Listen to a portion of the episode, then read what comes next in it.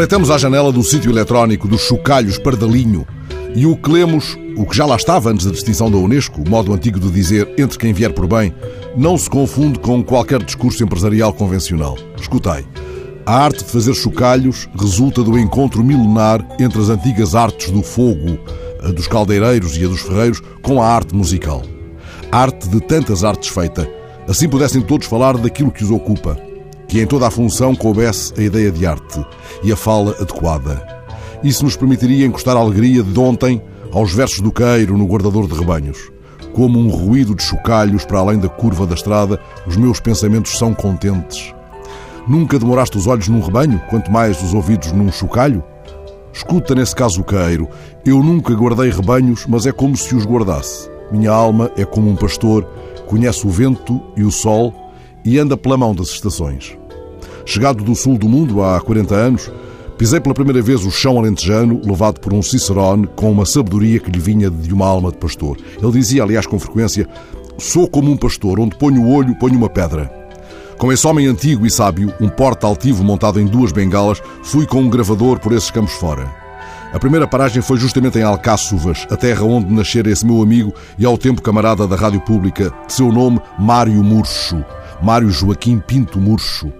Chegados a Alcáçovas, perguntei-lhe Onde me levas agora? E ele foi indicando as ruas por onde deveríamos seguir até me mandar parar à porta de um seu primo, fabricante de chocalhos. Tratava-se de uma oficina-museu com chocalhos de todos os tamanhos e sons, já visitada, aliás, pelas televisões da Europa. O proprietário resistira a várias propostas de compra. Preferia continuar aquela sua arte que cumpre aquilo a que o sítio dos chocalhos Pardalinho chama a linha do tempo.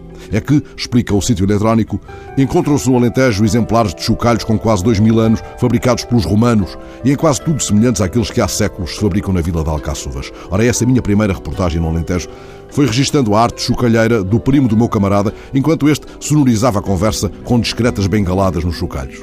Terminada a gravação, tomei duas ou três notas para a ficha da reportagem. Como é que devo tratar o meu amigo? Quais os nomes que usa como assinatura da sua arte? E ele? João Penetra Murcho. Há nomes que, conjugados, operam uma espécie de milagre, mesmo no Alentejo, onde os apelidos são a todo passo surpreendentes. São nomes que muitas vezes, tal como os chocalhos, replicam a paisagem.